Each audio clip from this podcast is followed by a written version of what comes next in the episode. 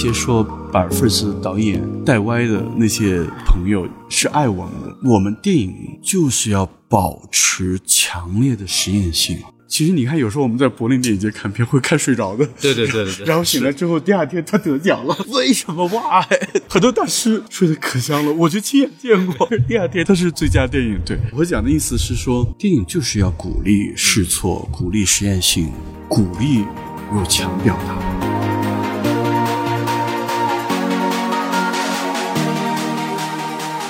好了，欢迎收听新的一集什么电台，我是孔老师啊。今天非常高兴，呃，又一次来到了西宁，应该是我第三次来 First 青年电影展了。然后我们也是非常有幸的请到了，也算电台老朋友了。然后 First 青年电影展的创始人宋老师，然后请宋老师给大家打个招呼。好，听众朋友们，大家好，我是宋文。呃，我记得是二零一八年吧，然后我是第一次接触 First，然后跟宋文老师其实一头一尾都做了一个访谈节目，呃，当时也是给我的 First 的第一次的体验画上了一个非常好的句号，也是让我印象对 First 印象也很深。距今其实也四年了，然后又有机会跟您坐在一块儿，但这次我们其实要想聊的是另外一个影展，就是九月二十号会在成都开启的一个叫成都惊喜影展，对吧？对对，然后宋文老师也是再次的发起了一个新的这样的一个。一个影展的方式，在这个开始之前，其实我特别想跟你再聊一会儿 First，因为今年是第十五年了。其实我特别好奇的是，您觉得 First 这几年最大的进步是什么？我觉得最大的一个思考是我们对综合设计的根本性的一个动机，就是团队整体是达到了一个一致性。嗯，我们原来非常犹豫，是说在电影节提供音乐的板块，或者提供更丰富的策展单元，会不会让我们进入一个。犯了多元化发展的一个错误，但我们不能说跟那些上市公司比，因为我在商学院读书嘛，就我们同学的公司吧，也有犯过就多元化发展的错误。就当他达到一定的阶段的时候，他觉得他可以做很多事情，可是就对比下来，就是处在今天的中国的电影节展的市场层面吧，就我们做的所谓的一种呃不同 program 的这种拓展，其实也就是跟那个是不能对比的。就因为我们是一个公共节展文化，我觉得现在反而做的还不够吧。嗯，应该是这样一种感觉。但是在几年前，团队会觉得哇，我们要开教短片单元吗？我们要跟一些商业品牌做非官方合作的单元吗？嗯，我们真的要每天把悉尼的夜加长到持续五天吗？甚至要更长吗？其实我们今天原来有一个。跟 VIAI 有单元的一个计划吧，我们本来是做了一个舱体，呃，舱体里面我们有非常多的数字艺术，甚至是互动艺术的那个展览，呃，但因为各种疫情的原因吧，方方面面的原因没有实现。在那个部分，我们争取在疫情平稳下来之后，看在成都板块能不能实现。呃，我想就是说，团队现在有个共同的意识，我们应该提供更丰富的这种。以电影为核心的电影策展为核心的这个内容的一种青年文化，它可能更包容性一点。对我其实特别好奇，就是因为一八年的时候，其实每年 First 都有一个传统环节，就是紫薇姐叫穷。对我特别想知道的是，今年有变得更好吗？我一直在思考这个问题。就我这几年在香港中文大学读这个商学院嘛，我是一八级的。刚刚拿到我的硕士学位，所以我其实有研究那个我西方的案例。就西方的，它是有一种叫社会型企业，这种企业它是要通过商业的那个手段，比如说吸引商业 sponsor，并且以商业回馈的这种方式，呃，商业品牌的露出，啊，然后他们可以做一些 PR 活动，然后呢，来满足社会型企业的这种正常的运转，对。它是有这样的案例的，它其实有个好处是说，它是一个共同促进的作用，对，呃，它可以让这个企业更有活力。其实现在看起来，我们更像这样一种企业吧，就是它主动的承担了社会责任，对，所以这就导致一个问题：我们过去三年以来，实际上是。商业品牌的合作伙伴虽然有波动，但是是持续上升的。嗯，我们一直非常严格的要求自己的品牌调性，所以从我们从第八届开始，可能就慢慢有一些商业品牌进入。比如，实际上今年，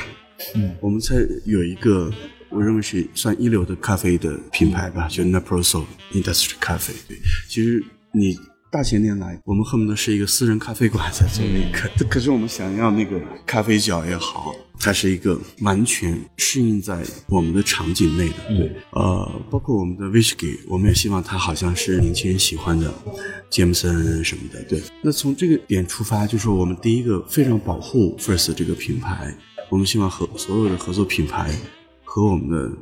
都是在同样的价值观基础上的。对，所以它不是一个。利润特别好的企业，呃，但是呢，我们的场景开发又要求是跟，比如说我们汽车当然有一个汽车，呃，我们有相应的酒，就是电影节应该是做这样的场景开发，但它却不是一个你可以很夸张的那样子的，所以 First 从来也没有接触过，呃，某种意义上的冠名什么什么杯或者什么什么的，这些粗暴的手段都是不可以的。对，这样的话呢，我们过去呢，因为我就问我的老师说：“哎，那你不蛮好的吗？每年有这么几千万的商业的赞助，为什么还不行呢？”然后我跟他讲说：“我每年其实好像有很多东西要做，但是始终是没有钱去做。”他说：“你看，你其实很简单，在商学院像你这样的企业，就属于产品研发部门的投入高于其他的。”所以你就永远在里面研发，永远在里面。但我之前不太懂这个词儿，你我也不清楚这个的问题到底在哪里。然后我们就分析企业的呃运营的成本呐这些，嗯，按照商学院的角度，对。到今天呢，我们也的确应该讲，我们高投入是在第五届到第八届这个阶段。那时候我们交了非常多试错的学费，有一些历史的债务。反正那个时候我们是很惨的，可能是为了完成一个目标。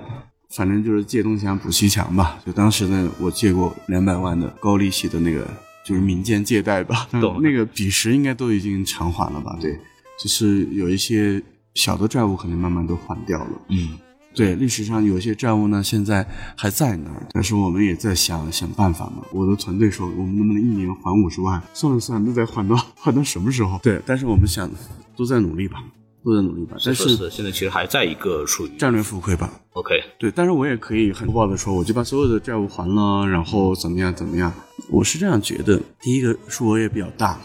你可能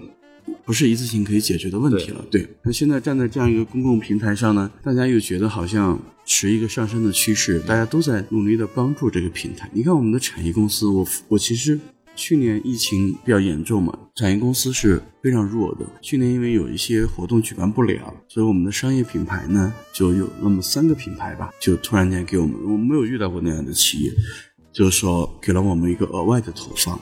可能今年活动恢复之后，他们的战略布局又不见得在电影节的领域，他们可能到了足球比赛，到了其他方面，对。所以呢，今年商业品牌反而又弱了一点。在我们的产业公司在电影行业这么艰难的情况下，今年我们有十一个给剧本支持的鼓励，就有十一家商业公司拿出了现金，这里就包括我们的，他们开玩笑是说我们的毕业的学长吴牧野导演，他的孟将军影业非常早的就加入我们，对，他们成立了一个剧本发展局，是这样一个。在运营方面的投入又回到了这边，对，所以根本性还是非常的艰难的，对。只不过说，因为它指的一个上升趋势，否则我个人也不敢嘛。风险系数应应该在安全可控的前提下，因为我再怎么着，我们也得生活嘛，对对吧？就是团队每个员工都在生活嘛，大家也不能说就饭都吃不饱，那那你也肯定对啊，你也你也不可以，我们得正常发工资啊。每个员工都在交房租啊，我自己也在交房租啊。所以就是你们已经非常的艰难了，这种情况下，为什么会想到去办这样一个额外的这么一个新的项目？就是我昨天在发布会上，他们有给我准备那个卡，就很厚的那个手卡的手卡，对不对？我在上台前，我其实答应他们，我说我可以用手，但我这么多年好像没没有太。我其实说错了什么，我当然也很后悔啊！我为什么刚才又激动了，又又又长了，说那么长或者怎么样？但是我上台之前，我还是把手卡放下了，因为我想逼着我自己，我在公众场合讲的话，最好都是我自己想说的话。然后，所以我昨天在问，就是说，如果我们在做一个平行影展，我们自己为什么要做？嗯，就我是经常在问自己这个问题。当然，我知道在规模效应上。美国桑奈斯电影节有亚洲站，在香港，伦敦站，金马有自己的奇幻影展，对，它都是有这样的一个规模效应。我们的确呢，从第一层面，现在大家来 first，比如说住房的问题，其实就非常的尴尬。我们电影公司的老板们有时候订不着房。今年呢，我其实是留了五个紧急用房的，这五个紧急用房呢，是完全怎么去平衡都解决不了的时候。比如说我们的市场的部门和我们的商业品牌的部门，可能还有我们的运营的部门，就突然间解决不了。当然，我开始说这个五五个紧急房是彻底封死的，是我私人的朋友，嗯就是他可能来电影节没有其他事情，就陪着我，可能有时候吃个饭什么的，最后全部被我们各个部门用掉了。对，而且那个他们是，就是这样，大家感受非常不好。他们有的可能是我们的重要的合作伙伴，呃，他们每个部门长之间是留了缓冲房的，那的确就是住房非常紧张。第二个就是我们的热场，我昨天我一般夜里到到三四点钟，我会翻一翻这个呃各个群里的新闻报道啊什么的，就有的有时候排两个小时的队，我们的热门场都嗯看不着。我那天去他房间里的云，因为那是个小场嘛，哎呦，外面的影迷迟迟不走，就坐在地上。对然后台阶已经坐满了嘛，其实已经和消防之间有非常多的矛盾。对我也特别理解消防部门的那个担忧。我们也一直说，影迷从全国各地来。就是我们还是满足一下吧。然后台阶边上不是有个过道嘛？对过道你看的时候只能看那个荧幕是看斜的，对就那还坐了七八个人，你再往后你就彻底看不着了。对，对，就怎么去满足影迷的需求？我们老说是影迷的节日、影迷的文化，但是我们的今日首作、我们的重要场次、我们的训练营已经到四百五十的厅了，然后我的十张票，我的微信都啊，桑老师能不能训练营再来一场？对，所以就影迷的需求，既然我们已经坚持了十五年，现在影迷我们的合作伙伴都有这样在内容策展的这种需求，嗯我们只能咬咬牙，我们再去做。然后呢，成都当然就不存在这个问题了。但是未来两三年，我们的策展肯定还要有一个磨合期。对，呃，未来一两年可能还做不了，在那个类型片的这个领域里面还，至少我们还没有准备好做竞赛的部分，可能有些邀请展。因为我昨天也说了，是以这种 lab 为主，嗯对，所以我讲的意思实际上是一个是观众，一个是电影内容的制造者，两方面的共同的市场刚需吧。嗯然后好像时间长了之后，我们身上产生了某种使命，然后这个使命是只要我们能做得下去吧，我们就往下做的。呃，所以惊喜影展其实更多还是目前为止计划还是一个偏展映相关的这样一个影展，所以特别好奇为什么会去做这个类型片这个事情，是是因为类型片它更容易接触到更多市场，它更容易得到回报吗？还是说是一个什么样的？第一个，但我们也分析分析了全球电影节展的趋势哈，你会发现在包括欧洲三大，人们好像好像类型片逐渐找到了电影节方面的话语权，可能节奏更快的。但我这个也许是个错误的判断哈，好像观众的接受力更好一点，嗯，或者说更大群体的观众对类型片的接受出圈一点，对，更出圈一点。可能过去那种需要一定的知识结构去观看的那个高艺术性的或者是高哲学性的这种文本，普通观众看起来会有一定的压力，嗯，对吧？因为它的呃知识储备，因为很多里面，比如说对里面有很多符号学的东西，对它可能就解读起来会有一些压力。是那么电影节是不是它的综合影响力会受一些影响？对，其实。呃寄生虫那时候那一年我们不是没放成嘛，闭幕电影吧？对吧对他居然在戛纳，包括在奥斯卡都得到这么重要的鼓励，对，所以你看看出来是一个一个一个趋势。嗯，另外一个，我昨天有说一个数据，就大差不多百分之十的头部公司吧，垄断了非常高票房的一部分电影，对五亿以上的，恨不得五十亿，对，百分之三十呢，可能是那种从一亿起的吧，我们按照一亿为这个标准吧。可是整个市场金字塔的那个底部比例太大了，百分之六七十、六十的公司都是在一两千万、两三千万就千万级的。市场没有那么大空间给他们。对对对，可是这部分的文本呢，你去看那些电影，好像它是有类型片的基因了，对但是它在视听部分的那个提升，或者在这些文本的表达意义上，他已经可以用类型片的方式，你能感觉他是想说话的，是想对呃整个社会有一些批判意识的。可是好像在这个部分可以有些更深入的表现，嗯，或者说更高级的表现。那这个呢，其实你看小丑，你不觉得他的表达非常强烈吗？对对，他又很可以非常直接的传递给观众。可是他，我觉得美国它也因为有 MPA 嘛，对，它是六大也是有审查的，这只不过跟我们的电影审查方式是不一样的，对吧？对它如果你违反了某种宗教或者是某种伦禁忌吧，反正对。对某种伦理禁忌，它也是不让你上映的，对吧？因为我我我在美国看看很多戏，你也是没有没有机会的，对吧分？级或者有对吧直接二十七肯定放都不放不了。对，而且这个放不了，对，所以我就说，可能在这个部分又能满满足创作者的表达，嗯，又能让他们的文本抵达观呃电影抵达观众。那这个类型片可能目前来讲是一个非常好的方式，对。可是，假如说你完全拒绝审查、拒绝观众，只是为了档案价值，或者为了社会学、档案学，或者是有文献的文本，我觉得那个是另外一层的讨论。你可能你的电影创作出来，被世界各大博物馆或者大学的研究机构对去馆藏，我觉得那其实是并不矛盾的话题。但是有时候往往我们有一些少数主义，或者是政治议题，或者是新的议题，它本身它抵达观众就应该是有一个有一个有一个更普世的方式。对，有有一个其他的方式去解决。可能呃，你是是有人类学价值的，你本身就应该在学术层面讨论放映。可是有时候这个两个话题之间是本身是有有矛盾的，对。可是这个矛盾那个讨论的那个场景是不一致的。所以说比如说你是一个尺度特别大的新的题材，它本身就不应该是在商业电影院里放，嗯，因为商业电影院现在没有分级嘛。对我们这儿都是老少都可以进去看那你这没办法没办法的事情，嗯，所以惊喜影展准备做一个什么？就是说，可能是做一些可能有表达的一些类型片，可以这么理解吗？但是我想，我们目前呢，最好就是不拘泥于奇幻的一个类型，嗯，呃，因为奇幻科幻电影中国还处在刚刚起步的阶段，对对所以我们要用惊喜影展。第一个，当然我们也希望它的识别更强一点。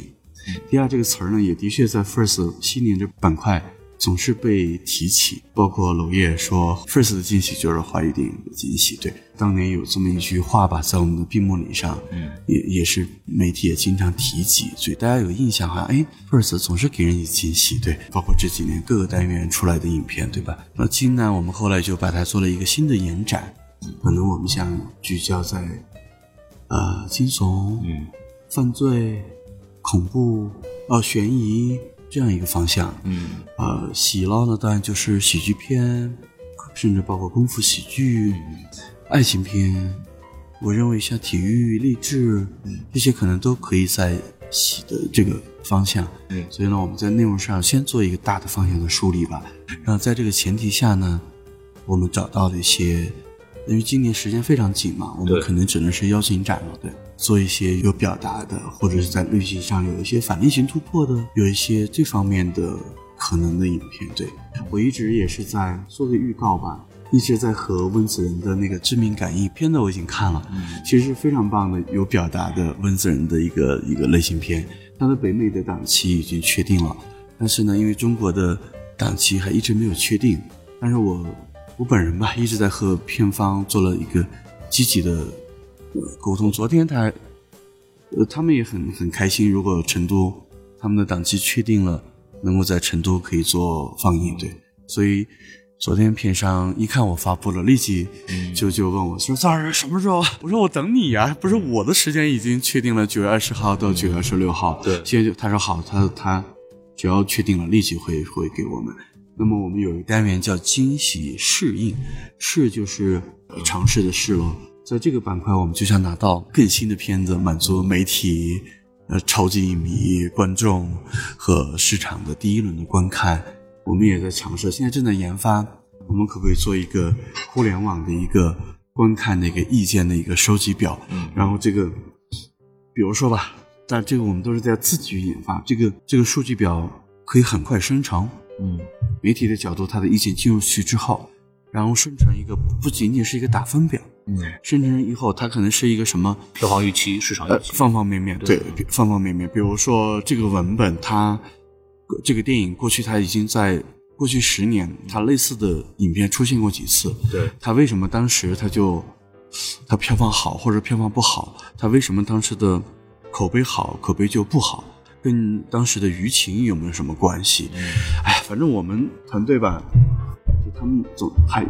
挺愿意做一些实验性的事儿吧，然后我们可能也会有一些修复的内容。对，呃，因为我参加过一个非常有趣的很小的一个电影节，就是在波士顿。波士顿有一些华侨，他们专门做了一个类似于，可能也是当年展啊，嗯，他做了一个叫功夫。功夫电影节，他们选了好多那个，不知道是不是在中国电影资料馆选的好多那个老的那种功夫电影啊，就是放功夫电影，那些老华侨在那看，然后他他是不是在想那种对故乡的一种祖国的那种怀念什么的？对，他就内容特别窄的一个小型的一个策展，嗯，对，所以我们的修复呢，呃，因为今年我们其实也放了叫归程单元嘛，对在 First 有八千里路云和月。有还有一个呃叫《马路骑士》，喜剧明星其实喜剧明星是吧？有些九十年代的喜剧片对，《马路骑士》应该放的是个呃电影放跑片员吧？电影跑片员那时候电影在一个一个社区一个社区去跑片，然后还有《金银滩》，对，在在西海非常早的一个电影，五几年的。对，我们一直也在关注修复单元，比如说那时候我们的主席策展的在实之初，我们会专门放他们的早先的修复片。嗯，姜文主席那年来的，我们放的是《阳光灿烂的日子》，对，意大利的修复版，也放过《春光乍泄》，就王家卫主席那一年。我们也想在修复里面找出一个策展的方向，这个也是我们成都部分，我们今天也会做露天放映。所以可能八月五号一回北京吧，我们可能团队最多也就休息个两三天，一两天，可能就要进入那个部分的策展了。对，嗯，其实我特别好奇，因为我自己是一个，就我还是比较愿意去关注类型片多一点的，因为因为其实 first first 的，其实我们过往的很多印象还是集中在比如说艺术片的领域会会比较多，就可能实验性的或者是所谓曲高和寡的东西会会多一些。然后，虽然类型片我们都说跟商业绑的其实非常紧，但是我们会发现，其实有大量的年轻导演他的作品其实没有得到很好的展示机会。对对，非常棒的问题，就这个就是我们的一些困惑。就是其实，在 First 现在产业放映和其他的单元已经出现了一些类型片。对对对。可是呢，我们有些呃朋友会啊，怎么会这样？你们这个影片也能来，但其实我们的产业放映里面，它其实我们选进来那些导演，他可能也不是说那么成熟，他可能在做商业和类型的尝试。对，但是我们觉得他可能某一点，比如他的音乐的使用，或者说他的镜头的运用，或者他演演员的使用。方方面面已经有某些类型片的这种基因了，对，或者某些因素了，所以未来我们想把这两个部分分流做得更好，嗯，就是 First 这边可能更早期的、更作者的，嗯，更曲高和寡都不怕。然后呢，我们偏类型方向的，嗯，或者是类型裹挟表达的，我们就把它放在成都。北京这两个城市，我昨天说了，嗯，就有某种，就西宁有好多市民，其实他们在。那个成都那个生活有四五十万人吧，他们可能还是西宁的身份证户口，但是他们在，就是他们退休了，可能就选择到成都去，对养老，对。然后成都人夏天呢，就到西宁来，纳凉来了，纳凉来了。他们两个城市是非常有趣的一个一个一个一个一个关系，对。所以呢，本身也蛮蛮有意思。这儿的地产广告都是说。在成都安个家，可以在西宁上班，对，这样子，对啊，你看他们的地产广告都是这么打的，对，这么个逻辑。他们可能他们的公司工作，呃，上班单位都都还在在西宁呢，对，所以两个城市是这么个关系吧，对。因为我之前在国外念书嘛，然后其实因为 First 给我们就是国内的可能影节，比如像平遥或者 First，或者是其他的一些更小的影节展，其实都是关注青年导演的一两部作品，然后我们会发现。呃，可能大陆的导演，尤其是他们的一前一两部作品，基本上还更多的是偏艺术类或者是个人表达的一些东西比较多。对。但是我在，比方说我在美国会看很多当地的影，洛杉矶会做很多影展，然后会有我发现很多导演的一开始的短片，它其实很很类型片。我也看到，对，很成熟。对对。然后其实两相一对比，其实我们会就尤其在超短片或者在一些可以看出明显的区别，就是一个导演的技术上的成熟度，其实还是。普遍来说，可能还是在海外有过求学经验的导演会更加的成熟，因为他们在类型片上做的呃训练和实验更多。这个也是我特别期待的，因为我有很多的同学在国外念书，他们其实呃跟过去不一样的是，他们会跟我说，我我学导演就是要拍类型片，对我就是想做类型片，我并不是想做艺术片导演，对我就是想走市场的这个方向的。其实越来越多了这样的导演。对对我有有关注这个领域。你看陈云角他在查普曼最早一个片子我忘了是叫露娜还是叫娜娜，在一个车里就非常的类型片。呃，他是很早的时候拍了一个真人动画相结合，他是广州美院毕业的，然后在我们那儿还叫大学人印象节呢，是我们最早的阶段。后来他就去查普曼读书啊什么的，所以我觉得他好像就对这个非常有研究嘛，因为他们学校也有这个特点。对对，所以就就就我也看到这种趋势，对我觉得这是非常好的趋势，对，因为其实中国的呃中声部的生态里面是需要职业导演，对对对，是的，是的，是的。对，他就是和和制片公司可以非常好的达到某一单一诉求的，对。这单一诉求也许是呃票房，呃有时候我们很多商业公司老板他们是有极强的这种艺术追求的，对。只不过他就选择了用商业电影的方式，他希望更多抵达嘛，对，其实，在您看下来的观察下来，就是惊喜影展一开始还是跟展邀请展映的方式会多一点，对会多一点之后会考虑，比方说像 First 一样去培养或者去帮助这些所谓想拍类型片的导演去做。这就是我们的出发点，对就是我们为什么要做两个实验室。我们的剧情片实验室过去五年以来，大概开发了将近十个项目二二十个项目吧。嗯今年是二零二零年一次性开发了十个项目，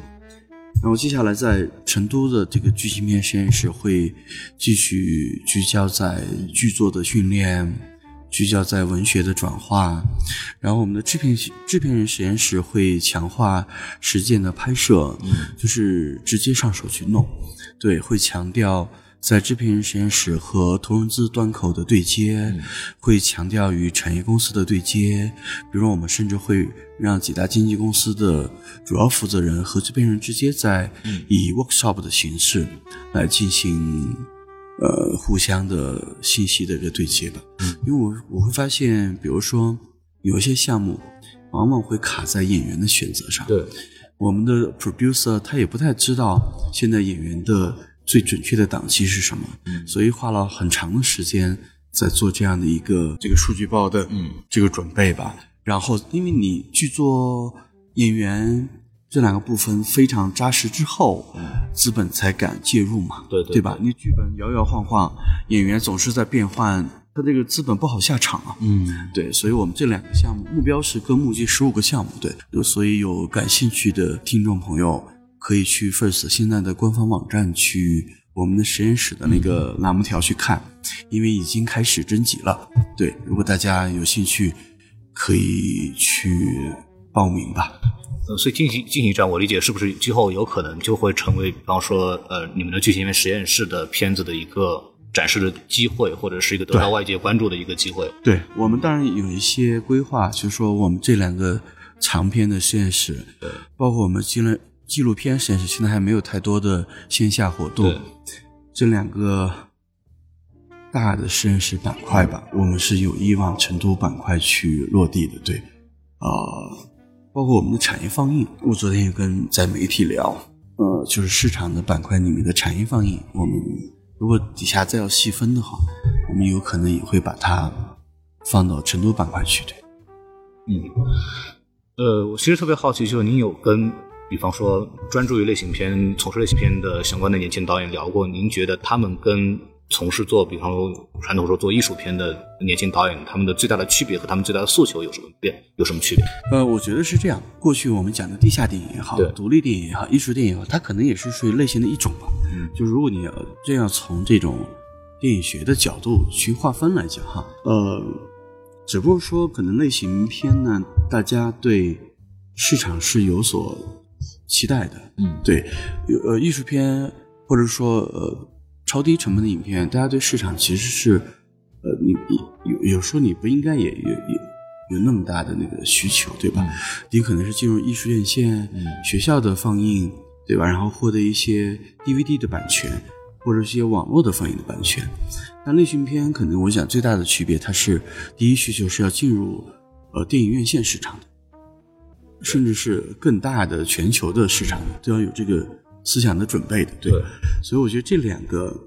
在观众的诉求上应该是完全不一样的。那有哪些导演是你们特别希望看到的目标案例？从你们的惊喜影展里面，比如说今年我们的苗，苗他不是他的名字就叫苗啊，对，他的一个呃，我们实验室开发了八个月，他也拍了先导短片，它是一个科幻片，它叫《你的脑海》。我昨天和导演苗本人直接就说，我说希望你这个能在我们成都板块的共同推动下吧，可以成为一个非常好的案例。嗯，它应该属于不是那么高预算的科幻，感觉是不是有点像赫尔什么？啊明白。对，它有点那个感觉在里面。对，叫你的脑海。还有呢，像我们的郭亚鹏导演，他的短片呢叫《截稿日》，我们的先导短片。他 对，当然他的其实他的长片应该叫做《阿飞野史》。啊，那个昆汀好莱坞往事嘛，对对，他那有一点像，有点像香港好莱坞往事。嗯呃，我们也看了先导短片了，就弄得特别有意思。嗯他在澳门拍的，然后昨天晚上就在这儿又做了一个加场放映，对，那个也是我特别期待的文本。他这个片子呢，我现在看的样片呢，你看到，它非常像那个呃过去传统的香港黑帮的类型片，嗯。可是呢，我发现郭亚鹏他在做一个结构的尝试，他像一个剥洋葱似的，一层一层一层一层在剥他的那个短片想表达的东西。对，所以我也期待他的《阿飞野史》可以尽快拍摄出来。然然后我自己在反正在我能顾及的时候吧，我自己现在也在帮帮助他和一些呃，包括像呃经纪公司也好，和和还有大湾区的一些公司。也也在做一些信息的沟通吧，对，嗯但是根本他还要依托我们的市场，因为我一个人的力量太有限了。他还蛮好的，他昨天非常努力，他们三个导演嘛，都是我们 lab 的，嗯，在他们不断的努力下，做了一次加场放映。但是昨天晚上这一场只是在我们的 LED 屏放上的，他的两场影院的放映已经结束了，也就是他希望更多的市场公司可以看到他的短片。其实呃，其实像惊喜影展其实也是有这个倾向，就是希望帮助这些年轻导演去接触到更多的资源上的东西。对，我们反正，唉，有说我的锻炼高一天，包括 TT，就现在我们的中层干部中层管理团队吧，我这七零后吧，老说话带个干部，就他们都是苦行僧吧，我觉得，就是他们每个人都在负重前行吧，负重前行，每个人对我，我觉得锻炼也好，TT 也好，一天也好，我每天从他们的眼神里面、眉头上面。太难了。太难了，我说不对。可是他们每每个人的气质就是那种好像敢于去挑战，哦哟对对，敢于去拼一下。对我认为他们都是敢于挑战的人吧。对，其实这两年陆续听到一些说法，就是呃，First 有把导演带歪，是吗？对，就是呃，他们的这个逻辑角度是，就是 First 好像在鼓励导演去拍更加不市场的东西，就是从 First 的表彰的感觉，所以我就很好奇，进行影展其实是希望是关注那些更商业或者更类型的导演，是有这样的趋势吗？我们当然希望是兼顾的，就是在 FIRST 成都新型影展的板块，我们希望找到那些类型类型片是裹挟着社会表达，嗯裹挟着批判意识，裹挟着导演想说的话，就看你高级不高级了，对吧？又在目前的放映呃环境下，可以有更多的观众能看到。对，其实今年吧，今天晚上就是 FIRST 的荣誉大会。嗯，对，在我们的这个荣誉大会上，大家可以看到很多新的导演会获得评委们的认可。可能今年你刚才讲的那个把导演带歪会更严重。我昨天还跟谢伟老师在聊了，谢伟老师说，因为他也看了那个，就是我们不是有影评人的团嘛，对对对对，他说为什么你别打这个分儿？啊，这么高，这完了这篇这片不又找找不到观众了吗？呃，老爷子也着急啊。老爷子说，其实他的想法是说，我们可以有一些片子，比如说他有一点，今年我们的金鱼手作里面也有一些偏类型方向的，对你要细看的话，其实有其实是有，但是我们把这些都交给评委吧。评委他如果选择那种坦白来讲拒绝观众的，嗯拒绝市场的，我们也都认同。对，可是我想跟你说的是，我认为那些说把 First 导演带歪的那些朋友是爱我们的。我们电影就是要保持强烈的实验性，你要允许一些导演，他可能你觉得他。其实你看，有时候我们在柏林电影节看片会看睡着的，对对对对 对，然后醒来之后，第二天他得奖了，为什么哇？对不对？对，很多是的，是的，很多大师也在看片睡得可香了，我就亲眼见过。他但是第二天他是他是最佳电影。对我讲的意思是说，电影就是要鼓励试错，鼓励实验性，鼓励有强表达呀。所以你看，桑奈斯，我认为他一直是让好莱坞有活力的地方。嗯，对吧？冬天的古都也好，方方面面，包括那个赵婷也好，对对对无依之地也好，再往前骑士也好，方方面面。我讲的这个人物，因为刚好大家都很熟悉，可能桑德斯还有我有年吧，哎呦，其实这两年疫情去不了美国，也是我们同事，其实他们现在在疫情前，他们去的电影节，现在好像比我都多。因为我看王一书，哎，你怎么在法国？去去去啊，热去什么？他们经常去一些国际电影节。对我老跟我同事开玩笑，我说我最想去的还是桑德斯。嗯我有一年在桑奈斯看那个《上帝爱乌干达》啊，一一个纪录片，对，哎呦，然后那时候他把那个纪录片里面那个里面相当于是一个教父吧，还是什么？对，然后那导演把他还请到现场去了，就是哎呦，就我看的就就特别过瘾吧，对，是这样子，就是他那个我可能进入一些纪录片频道还是怎么样，对，就是电影节其实你不要去期待它电影都是那种泛流行、泛娱乐化的，对，或者怎么样，你应该鼓励那些它有不同议题表达的，嗯，它的议题越广泛越好。他可能就在电影节找到了五百个观众就好了嘛。我是认为电影节可能有时候要鼓励低成本导演，可以有一些就像作者电影的导演一样，他可能终身去做中低成本的电影。嗯就为什么我们一定要说一个导演他拍了三百万，然后拍三千万，然后甚至拍一个亿的电影？当然这也是一个成长轨迹，并没有什么错误。对，但是为什么都要一样呢？可能孔老师以后就拍 就拍永远拍八十万的电影，好家伙，呃，不挺好的吗？对对吧？或者他有的类型片导演，他上来就拍五千万的电影，嗯很棒啊。但是他也不会说，他可能永远就在这个大几千万的制作里面，嗯，对吧？他形成一个他的工作的流程。对他们也也需要有一个空间，对不对给他们做，对，所以我觉得就是多样化挺好的，而且我真的是，无论是纪录片，如果在这个意义上的带歪啊，因为我不知道我们有没有理解理解对你的问题，我觉得 First 要继续歪下去，对吧？我们我们纪录片实验室还有一个今年又有一个片子叫《模样》，四个多小时啊，哎呀，非常有趣。等它出来之后吧，其实其实这个片子今年在那个阿那亚放了一次，啊，有一百多个观众吧，在冬天，在寒风呼啸的 阿那亚，我们窝在一个阿那亚的电影院里面，看着四个多小时的纪录片，哦，那个特别有意思，对，呃，很多这种持这种观点的人可能会担心，比方说这些导演他去拍了这些可能更少观众的类型的东西，但他这些导演可能并不能通过这些电影来得到他们的基本的生活或者是他们的一个一个发展，然后他们可能会更多的从这个角度去去想这个事儿。哦，当然，当然，但实际上现在来讲，比如说，反正国外的大学一直是有收藏的习惯嘛。嗯反正自己从我现在来讲，我做了一件事儿，比如我们现在的主动放映是要给作者付费的。嗯我们早些年我们是 free 的，对。对然后，你像大家席地而坐，现在还在做一些放映，对，在做一些放映。每场如果谁要放映，他是要去付费的，对，嗯给现在的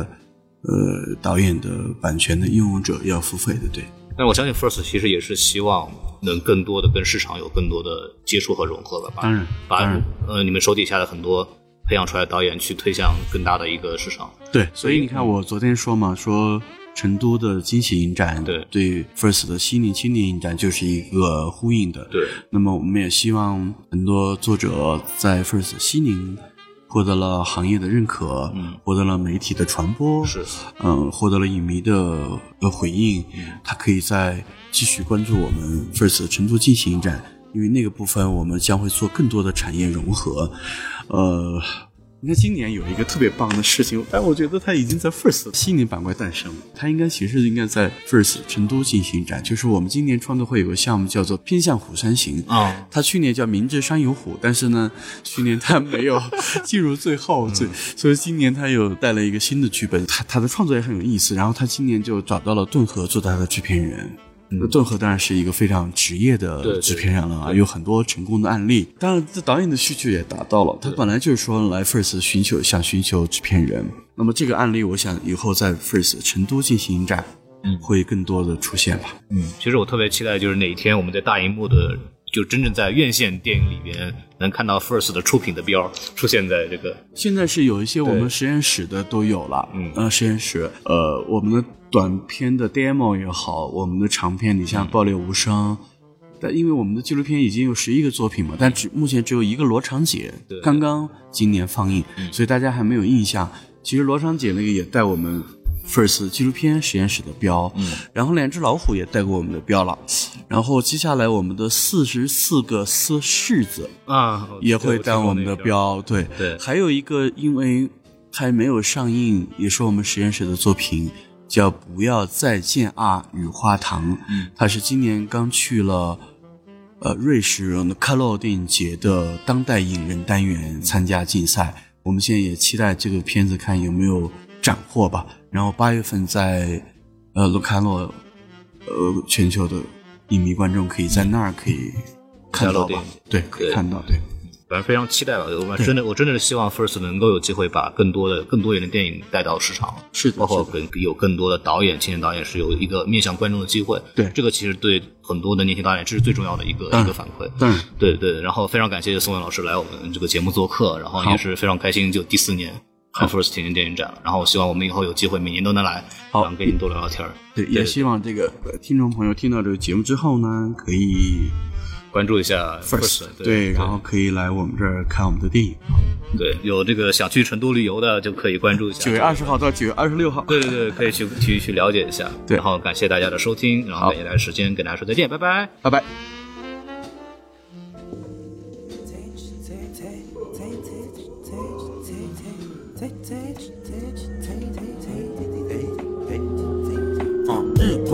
情写下来，金黄提苍白晒青苔，风摇摆，水上摆不翻，茶凉酒暖后顾。门扉半开，红杏出墙就自在嘛，戏耍在窗台，各一黑一白。千金难买邻家小妹，好身段在庭院里徘徊，是流畅的乱。一抬抬，二抬抬，头一埋，谁都明白，光阴一场似流水的情怀。十五六岁方才二十五六最精彩，不知不觉又是一载春暖花开。迎面扑向来，犹在犹在，闪电破雾霾，我心情颇畅快。浓墨又重彩在庭院之外，花旦姿态一开，煞是人山人海。光剑倾泻下来，金黄体苍白晒青苔，风摇上来不凡，酒乱后故